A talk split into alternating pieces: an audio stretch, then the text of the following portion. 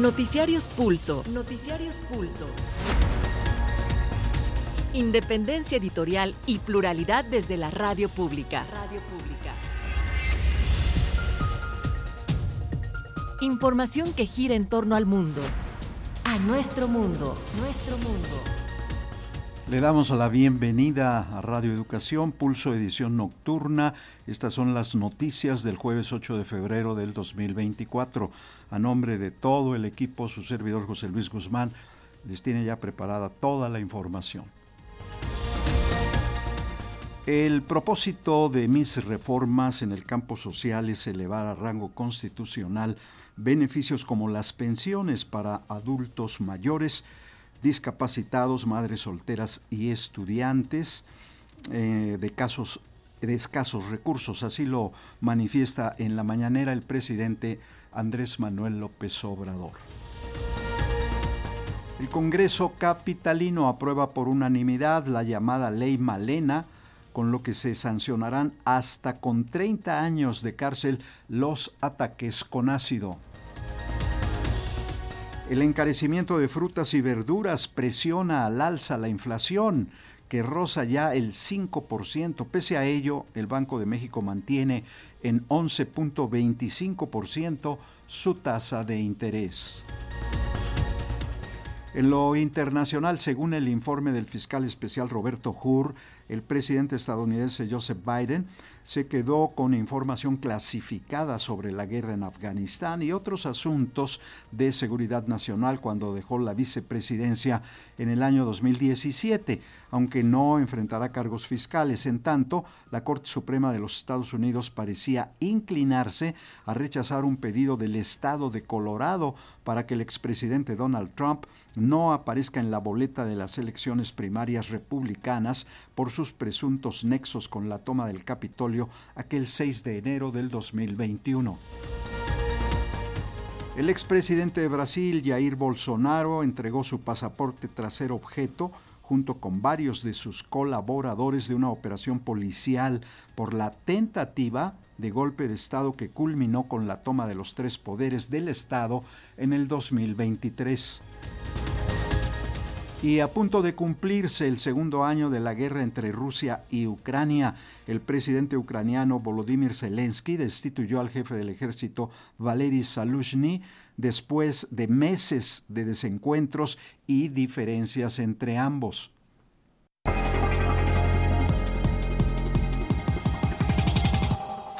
Vamos al detalle de la información con el objetivo de que con el cambio de gobierno no desaparezcan los programas del bienestar.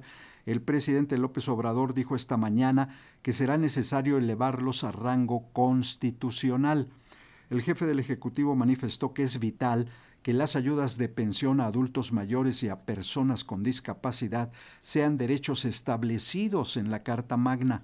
En este sentido, la secretaria del Bienestar, Ariadna Montiel, presentó los ajustes que se proponen para homologar la propuesta en la reforma constitucional y apoyar a los adultos mayores, ello con el objetivo de que reciban la ayuda económica a partir de los 65 años y a las personas con discapacidad. Obrador aseguró que las iniciativas de reforma en el rubro del bienestar tienen el objetivo de elevar a rango constitucional los apoyos a grupos vulnerables como adultos mayores y personas con discapacidad. Los programas de bienestar que van a quedar en la Constitución como derechos constitucionales, se van a elevar esos programas a rango constitucional, de modo que esté quien esté en el gobierno, se tienen que seguir eh, financiando del presupuesto público las pensiones a adultos mayores, las pensiones a personas con discapacidad, las becas para estudiantes de familias de escasos recursos económicos y también los programas a los jóvenes, sobre todo el programa Jóvenes Construyendo el Futuro. Por su parte, la secretaria del Bienestar, Ariadna Montiel, informó sobre las modificaciones para garantizar pensiones universales. Como ustedes saben, ya es un derecho en la Constitución, solo que está establecido a los 68 años y a los 65 para la población indígena. A partir del 2021, el presidente tomó la decisión de que esta pensión se entregara a partir de los 65 años. De tal manera que estamos eh, homologando la propuesta de la reforma constitucional, este derecho a lo que ya sucede eh, con esta pensión. Para Pulso de Radio Educación, Carlos Calzada. Por lo pronto, las iniciativas de reforma del presidente López Obrador ya fueron turnadas a comisiones de la Cámara de Diputados para su análisis previo a la discusión y votación en el Pleno de San Lázaro. La presidenta de la mesa directiva de la Cámara de Diputados, Marcela Guerra, envió a discusión a comisiones 18 reformas a la Constitución y dos iniciativas de reforma de diversas leyes que presentó el presidente López Obrador y así avanzar en su proceso legislativo. Se turnaron 17 proyectos constitucionales a la Comisión de Puntos Constitucionales para que emita un dictamen y también se enviaron a las comisiones de Medio Ambiente, Salud, Justicia, Economía, Pueblos Indígenas, también la de Presupuesto, Bienestar, Hacienda y la de Infraestructura, así como de Juventud y Transparencia y Vivienda, para que dichas comisiones emitan una opinión sobre las modificaciones legales planteadas. También fue turnada la propuesta de carácter electoral a las Comisiones Unidas de Puntos Constitucionales, de Reforma Política Electoral y de Gobernación para que emitan un dictamen, mientras que la comisión encargada de dictaminar el asunto social y la reforma al ISTE será la Comisión de Seguridad Social y la reforma para simplificación orgánica será dictaminada por la Comisión de Gobernación. El presidente de la Comisión de Puntos Constitucionales, Juan Ramiro Robledo, indicó que los grupos parlamentarios acordarán la agenda de discusión y en su momento se contempla que se unifiquen en un mismo dictamen, tanto las iniciativas presidenciales como las que sobre el mismo tema existan ya formuladas por los legisladores para integrar los dictámenes. Para Pulso de Radio Educación, Víctor Bárcenas. Y en otra información, con un total de 42 votos a favor, se aprobó en el Congreso de la Ciudad de México la ley Malena para sancionar los ataques con ácido. Se tiene previsto castigar hasta con 30 años de prisión la violencia ácida, además de que habrá un registro de las agresiones de este tipo en la capital. Esta ley fue presentada por la diputada de Morena, Marcela Fuentes Castilla, tras ser impulsada así por María Elena Ríos, activista oaxaqueña que fue víctima de un ataque con ácido allá por el 2019. Con 42 votos a favor, el Congreso de la Ciudad de México aprobó la ley Malena, que contempla una sanción de 8 a 12 años de prisión porque considera a la violencia ácida como tentativa de feminicidio. La citada iniciativa fue presentada el año pasado y reforma el Código Penal para el Distrito Federal y la Ley de Acceso a las mujeres a una vida libre de violencia, en lesiones provocadas por ataques con ácido, sustancias químicas o corrosivas. Las modificaciones al Código Penal capitalino agrega los artículos 135 bis y 135 ter para que las lesiones con ácido se califiquen con penas de 8 a 12 años de prisión y multas que oscilan entre 300 y 700 veces la unidad de medida y actualización vigente. La iniciativa, conocida como Ley Malena, fue promovida por la saxofonista María Teresa Ríos, que fue atacada en Guajuapan de León, en Oaxaca, en 2019. Para Pulso de Radio Educación, Carlos Godín Estelles. De acuerdo con el investigador de la Universidad Iberoamericana Juan Manuel Núñez, los problemas de abasto de agua en la Ciudad de México se deben a dos razones. La primera dice es la gestión descuidada del manejo de los recursos hídricos y la segunda los efectos del cambio climático. El investigador aseguró que las 2.000 colonias que conforman la capital, más de 900 reportan escasez de agua por los bajos niveles del sistema Kutsamala. Una mala gestión del agua y las consecuencias del cambio climático han agudizado la escasez de este recurso en las grandes ciudades. Se estima que en la Ciudad de México, más del 70% de la población que habita en la capital no tiene derecho pleno al agua.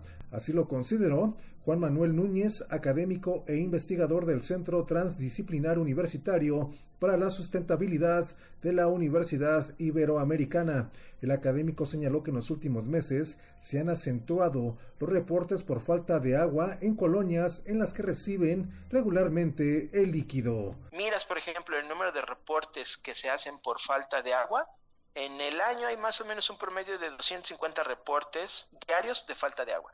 Y si tú miras las colonias en donde eso sucede, es justo la parte central de la ciudad, ¿no? Es Benito Juárez, es el norte de Coyoacán, es Miguel Hidalgo, es Cuauhtémoc, ¿no? Es decir, lugares en donde las personas están acostumbradas a un suministro más o menos continuo de agua. Pero si tú miras estas colonias, digamos, en el sur de, eh, de Iztapalapa, en Tlalpan, en las partes altas de Coajimalpa, eh, de Álvaro Obregón, de la Magdalena Contreras, vas a ver que ahí casi no hay reportes, porque esa gente a lo que está acostumbrada es a no tener agua. El investigador universitario señaló que la escasez de agua acentuará la desigualdad entre la población que tiene acceso a este recurso y quienes padecen para obtenerlo. Para Pulso de Radio Educación, Sosimo Díaz. Organizaciones campesinas manifestaron su descontento hacia la Cámara de Diputados por la demora más de 12 años en aprobar la minuta de la Ley General de Alimentación adecuada y sostenible, una legislación que garantiza el derecho a la alimentación en el país. Aseguran que implementar dicha minuta podría garantizar la autosuficiencia y la soberanía alimentaria en México. Además, sería un hito histórico y una importante referencia mundial en materia de derechos humanos. Organizaciones campesinas, ambientalistas y sociales exhortaron a la Cámara de Diputados para que apruebe lo más pronto posible la Ley General de Alimentación Adecuada y Sostenible.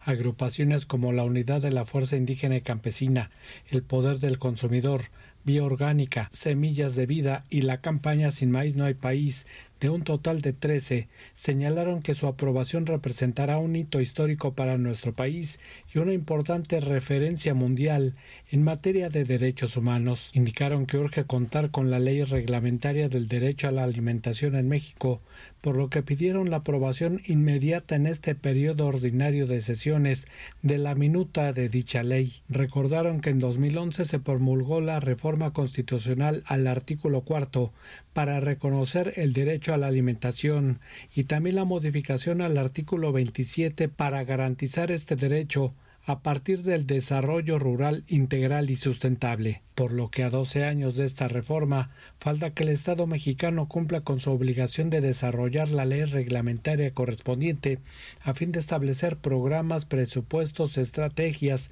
y responsabilidades que lleven a garantizar una alimentación sana, nutritiva, asequible y culturalmente adecuada para todas las personas en nuestro país. Para Pulso de Radio Educación, Martín Marcos Velasco. Mientras tanto, el Banco de México mantuvo este jueves de manera unánime en 11.25% la tasa de interés de referencia, la que determina el costo al que se financian empresas y familias en el país.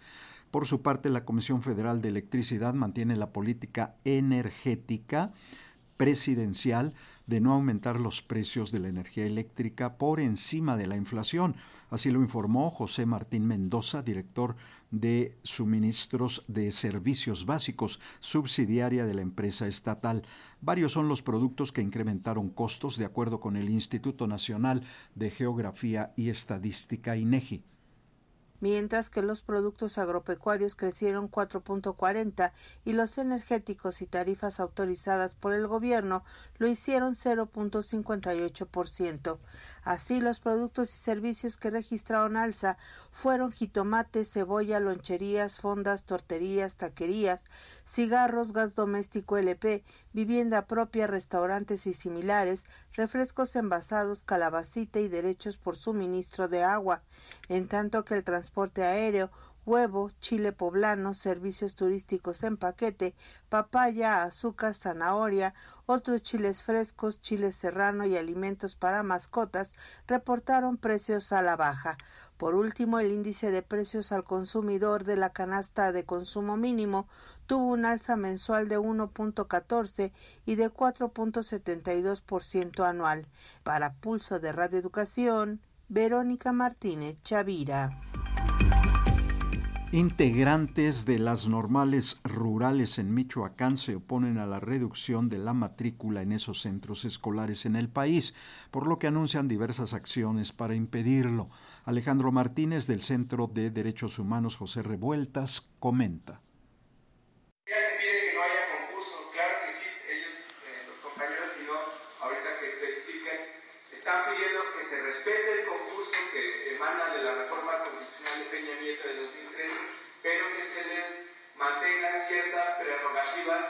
Que constitucionalmente en el, párrafo eh, octavo del artículo tercero están fundamentadas de que se les va a dar y se va a fortalecer a las instituciones formadoras de docentes, específicamente las normales públicas.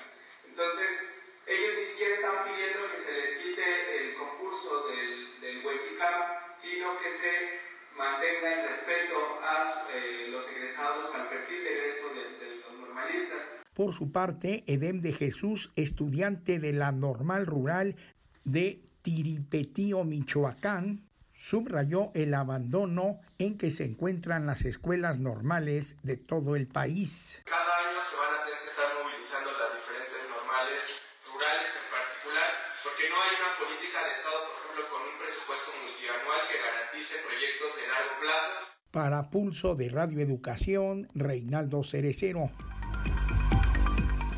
Y en la Cámara de Diputados se aprueban reformas a la Ley Federal del Trabajo que impiden a los patrones ejercer actos de discriminación antisindical, así como cambios que fortalecen la libertad de asociación.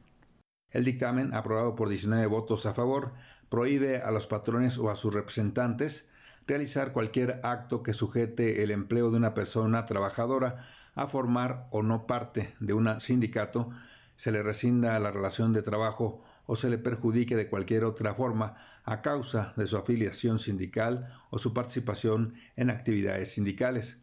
La diputada de Morena, Susana Terrazas, señaló que esta reforma imposibilita a los patrones a obstaculizar la participación de los trabajadores en procedimientos de democracia sindical señalados en la ley y que tienen por objeto asegurar la libertad sindical y de negociación colectiva. La ley se modificó para que ustedes tengan libertad absoluta de pertenecer o no pertenecer a un sindicato, de pagar o no pagar cuotas sindicales a alguna organización sindical, que no tiene ninguna intervención la patronal porque es muy común que los trabajadores en el país digan, pues es que el patrón no quiere que nos afiliemos a ese sindicato. Para Pulso de Radio Educación, Víctor Bárcenas.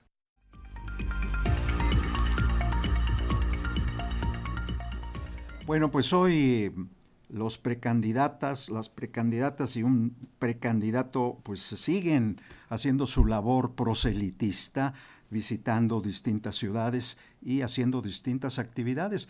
Vamos a escuchar lo que sucedió en el caso de Claudia Sheinbaum. La candidata presidencial por la coalición Sigamos Haciendo Historia, conformada por Morena, PT y PBM, Claudia Sheinbaum Pardo, repasó el paquete de reformas que envió el presidente Andrés Manuel López Obrador al Congreso de la Unión. Destacó las virtudes de las propuestas. A través de una transmisión en vivo en sus redes sociales, Claudia Sheinbaum Pardo se refirió a las 18 reformas constitucionales y dos reformas legales. Entre ellas destacó el reconocimiento a los pueblos indígenas como sujetos de derecho, lo cual apuntó es producto de una consulta con estas comunidades. También habló del derecho a la salud, derecho a la vivienda, al trabajo, a una pensión digna y a que en este caso lamentó hubo reformas regresivas en 1997 con Ernesto Cedillo como presidente y en 2007 con Felipe Calderón. Pone a nivel de la Constitución en 65 años los adultos mayores, las becas para estudiantes, el acceso a la salud pública como derecho, el acceso a la educación como un derecho todavía eh, retomado de manera más integral que lo que ya existe, el derecho al trabajo, el derecho a una pensión digna. Para Pulso de Radio Educación, Reinaldo Cerecero. Y la señora Xochil Gálvez también anda activa.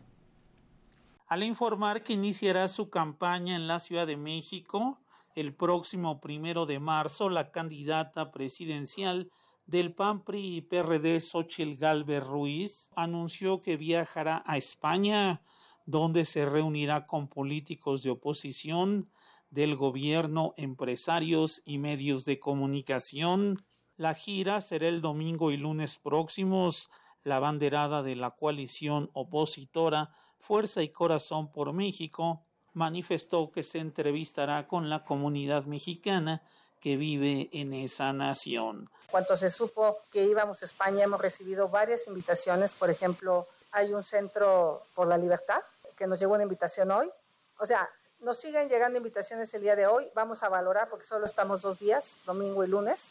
Entonces, aquí, si quieres, mañana Ildefonso te podrá decir ya a quién y con quién concretó en la denominada Conferencia de la Verdad ante la ola de violencia que se vive en México, donde han sido asesinados políticos y el homicidio doloso afecta más a los jóvenes, Galvez Ruiz precisó que poco ha servido la militarización en las tareas de seguridad.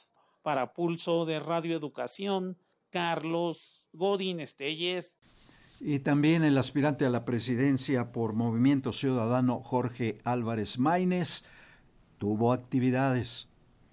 El candidato presidencial de Movimiento Ciudadano, Jorge Álvarez Maínez, afirmó que se enfrenta a una red de corrupción compuesta por priistas, al continuar con su enfrentamiento con el priista Manlio Fabio Beltrones, el aspirante presidencial señaló que Francisco Cienfuegos, coordinador de la campaña de Xochil Gálvez en Nuevo León, es acusado de transferir millones de pesos a 16 países. Maine señaló que Cienfuegos está candidateado para el Senado como sustituto de Manlio Fabio Beltrones. Sale una nota muy importante para ilustrar lo que está en juego en esta contienda. Francisco Cienfuegos, el jefe de la mafia política del PRIAN en Nuevo León, y suplente de Beltrones en la lista plurinominal al Senado, es detectado por la UIF por hacer operaciones en el extranjero por 1.045 millones de pesos en 16 paraísos fiscales. Imagínense a qué grado ha llegado la sofisticación de esa red de corrupción, de esa red delincuencial, no solo para robarse 1.045 millones de pesos, sino para ponerlo en 16 países distintos, en 16 paraísos fiscales. Esta nota no está desvinculada a la que vimos hace algunos años, donde Beltrones en Andorra invirtió más de 10 millones de dólares en solo dos años, ni a la Operación Zafiro, que yo mismo denuncié ante la FEPADE y ante la Fiscalía General de la República, desviando del gobierno de Chihuahua más de 200 millones de pesos a las campañas del PRI cuando Beltrones era dirigente. Para Pulso, de Radio Educación, Sosimo Díaz. En información internacional, en Estados Unidos, el fiscal especial Robert Hore concluyó que el presidente Joseph Biden no debe ser procesado por la retención de documentos clasificados cuando dejó la vicepresidencia en el 2017, tras describirlo como un hombre de edad mayor con, con memoria severamente limitada. Esta última frase fue criticada por la defensa legal de Biden mientras la oposición republicana aprovechó para señalar que su condición de mala memoria hace al actual presidente como no apto para buscar la reelección en el cargo. El presidente Joe Biden no enfrentará finalmente cargos penales por haberse llevado a su casa en Delaware una caja con información clasificada sobre asuntos de seguridad nacional cuando dejó la vicepresidencia en el 2017. Así lo determinó un fiscal especial republicano en un informe dado a conocer aquí en esta capital. El fiscal especial Robert Hurd dijo que optó por no presentar cargos penales después de una investigación de 15 meses porque Biden cooperó y probablemente sería difícil condenarlo. El señor Biden probablemente se presentaría ante un jurado, como lo hizo durante nuestra entrevista, como una persona de edad avanzada, comprensivo, bien intencionado y con muy mala memoria, dijo el fiscal. Posteriormente, en un retiro demócrata en el vecino estado de Virginia, en Lynchburg, el actual presidente dijo: Estoy muy agradecido de que hayan llegado a esta conclusión. Y creo que no encontraron nada nuevo, dijo Biden. Para Pulso de Radio Educación desde Washington les informó Samuel Galvez. Bueno, y en otro tema legal, la Corte Suprema de los Estados Unidos mostró escepticismo en torno a si el expresidente Donald Trump debe aparecer o no en la boleta de las primarias republicanas por sus presuntos nexos con la toma del Capitolio aquel 6 de enero del 2021 por parte de sus simpatizantes. El máximo tribunal analiza una decisión del Tribunal de Colorado en la ciudad dictaminó que el exmandatario no debería estar en las boletas para las primarias republicanas del 5 de marzo próximo. Y bueno, el gobierno de Luis Ignacio Lula da Silva inició ya una amplia La Corte Suprema de Justicia parecía estar dispuesta a rechazar los intentos de marginar al expresidente Donald Trump de la boleta electoral de este año con jueces conservadores y liberales aparentemente de acuerdo en un caso que lo pone en el centro de una elección presidencial. Un fallo definitivo en favor de Trump pondría fin en gran medida a los esfuerzos de los funcionarios de Colorado, Maine y otros lugares para evitar que su nombre aparezca en dicha boleta. Los jueces podrían actuar rápidamente, posiblemente antes del supermartes el 5 de marzo, cuando Colorado, Maine y otros tres estados van a llevar a cabo elecciones primarias. Tanto jueces conservadores como liberales cuestionaron durante los argumentos de si Donald Trump puede ser descalificado para ser de nuevo presidente de los Estados Unidos debido a su esfuerzo por revertir su derrota en las elecciones del 2020 ante el demócrata Joe Biden que terminó con el ataque al Capitolio el 6 de enero. Para Pulso de Radio Educación desde Washington les informó Samuel Galvez. Y en Brasil, el gobierno de Luis Ignacio Lula da Silva inició una amplia investigación contra el expresidente Bolsonaro y militares incondicionales acusados de promover un golpe de Estado en los comicios presidenciales del 2022, AFP informa. El expresidente brasileño Jair Bolsonaro entregará su pasaporte a las autoridades. El anuncio, hecho por su asesor, fue difundido luego que la Policía Federal lanzara el jueves una operación contra decenas de personas por intento de golpe de Estado. El procedimiento implica medidas como la entrega de pasaporte en un plazo de 24 horas y la suspensión del ejercicio de funciones públicas. La policía indicó que se cumplen 33 órdenes de allanamiento y cuatro arrestos en 10 estados de Brasil como parte de la investigación del intento de golpe de Estado y abolición del Estado Democrático de Derecho para mantener al entonces presidente en el poder. Según medios locales, entre los señalados en la operación están cuatro generales, incluyendo Walter Braga Neto, ex ministro de Defensa y candidato a vicepresidente de Bolsonaro. Y a dos años del inicio del conflicto entre Rusia y Ucrania y luego de meses de muchos rumores sobre pugnas y desencuentros, el presidente ucraniano Volodymyr Zelensky decidió remover al jefe del ejército Valery Salushny en un mensaje en redes sociales, Zelensky mostró su agradecimiento a la labor de Salushny y le ofreció seguir siendo parte del equipo, sin precisar más detalles, mientras Salushny matizó que su salida se dio luego de un mutuo acuerdo sobre la necesidad de un cambio de enfoque y de estrategia en la guerra con Rusia.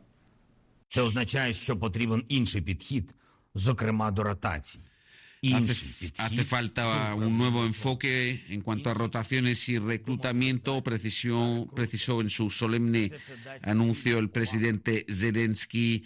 Eh, precisando, subrayando que las misiones bélicas de 2022 no corresponden ya a las de 2024. Y bueno, también frente a los planes de Israel de intensificar su ofensiva en Rafa, al sur de la franja de Gaza, donde se concentran miles de civiles. El gobierno de Estados Unidos, agobiado por las crecientes presiones tanto externas como internas, advirtió a Tel Aviv que no apoyaría dicha operación, que puede llevar a la comisión de crímenes de guerra.